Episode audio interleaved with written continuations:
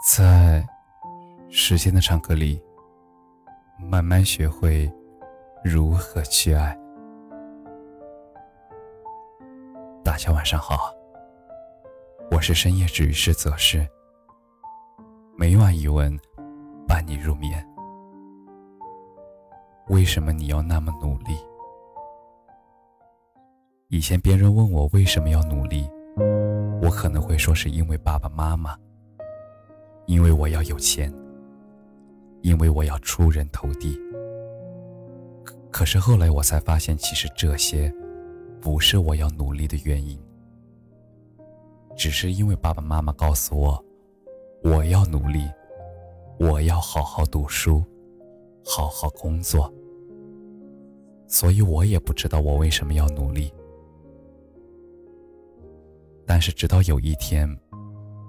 我在工作的时候看到了一些人，他们都已经成家立业，已经三十岁左右了，而他们中间有些人已经是中层，有的人已经是高层，还有的人是车间职工。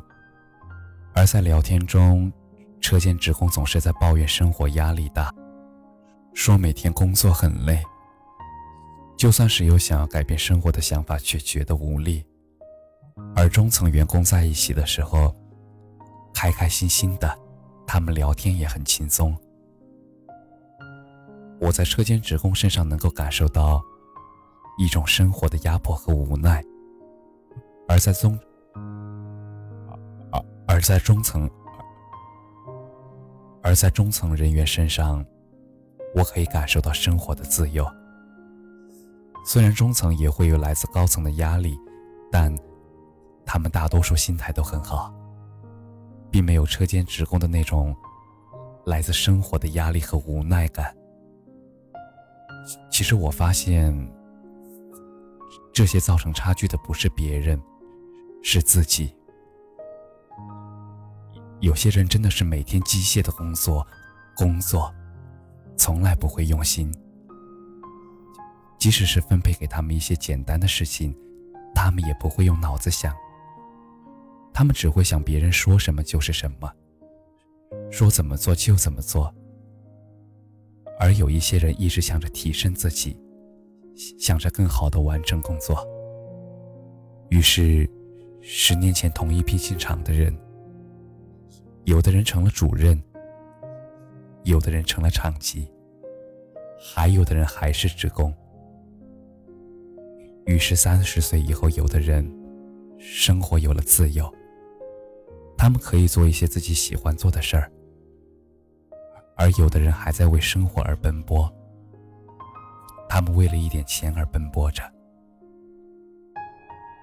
其实人生真的很长，如果一辈子都在因为一点钱，而在无限的吵架、无奈、伤心、羡慕、嫉妒。